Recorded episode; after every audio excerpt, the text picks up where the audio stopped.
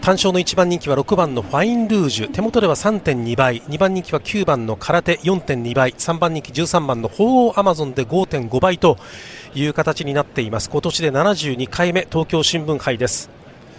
あの秋華賞2着。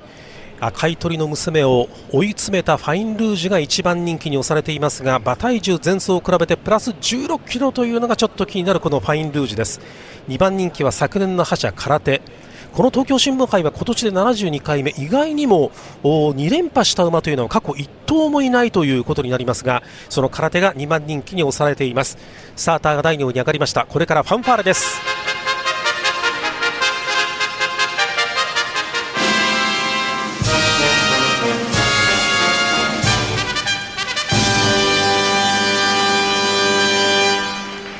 春のマイル戦線に向けまして非常にこれまた重要な意味合いを持つ競争の一つになります。第72回の東京新聞杯です。グレード 31600m の芝コース4歳以上のオープン別定重量戦です、まあ、今年の JRA の重賞は1番人気がなかなか勝てないということが続いていますが1番人気に押されたのは6番のファインルージュ。果たしてどんな競争を見せるでしょうか。向こう上面右手前方のスタートゲート 1600m の芝コースです。各馬が枠に収まっていきます。さあ一番最後に津村明秀鞍上の15番カレンシュトラウス。これが向かっていきます。カレンシュトラウスが今収まりまして体勢が完了しました。係員が離れます。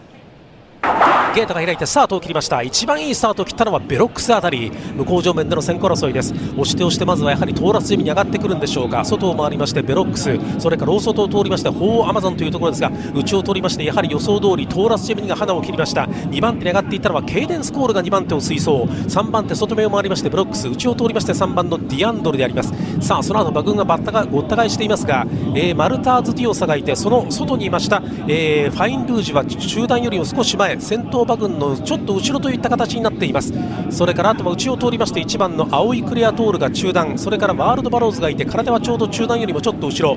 それから第3コーナーのカーブに向かうところ2馬身差がありました。カレン・シュトラウスが後ろから4番手エイシンチラーがいて後ろから2番手にイルシイルーシヴパンサー。一番後ろから14番のカテドラル。一番後ろから14番のカテドラル。先頭から最後方までどうでしょうか。10馬身の圏内で3、4コーナーの中間地点欅の向こうを過ぎています。ドナ・アトラエンテはちょうど中段を追走して 600m 強を通さあ早くも第4コーナーカーブから直線コースに向かってくるところ。先頭はこの辺りわずかにケイデンスコールか青い帽子。ケイデンスコール。それからベロックス 400m 強軸に差し掛かる。内を通りましてトーラスセミにはもういっぱいか。外を回りまして黄色い帽子ドナ・アトラエンテ。さらに大外を通りましてカレン・シュトラウス。馬場の番手から青い帽子のケイデンスコールが粘る粘る。さあ内を通りまして3番のディアンドレが突っ込んでくるぞ。さあ前は大接戦大外からは11番のイルーチパンサーか。200m 強軸を通過。イルーチパンサーそれからカレン・シュトラウスが2番手。懸命に体が追ってくる懸命に体が追ってくるが先頭は11番のイルーチパンサー1着で今ゴールイン2着はどうかわずかに体勢で変わった。ファインルージュが2着を確保。そして3着に9番の空手。勝ちタイム1分32秒3勝ちましたの6枠11番のイルーチパンサー。4歳馬4番人気。重賞初制覇となりました。イルーチパンサー。田辺博信勝利ジョッキー。勝ちタイム1分32秒3という時計が表示されました。ゴール前の混戦の中どうでしょうかこのイルーシパンサーが。大外から突っ込んでまいりましてえー、うちの馬たちを結局はなで切りにしてみせました。内から懸命にファインルージュも突っ込んできたんですが2着まで。そして馬場の真ん中空手はどうやらこれは3着までという結果でした。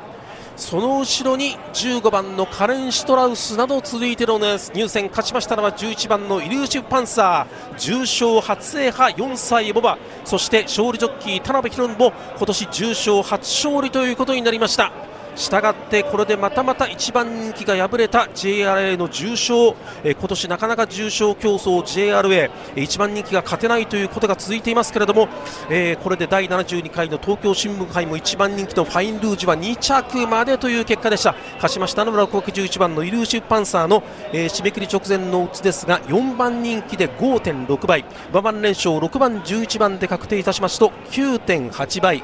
馬番連勝6番11番ですと9.8倍ぐらいの払い戻しとなりそうです第72回の東京新聞杯をお伝えいたしました。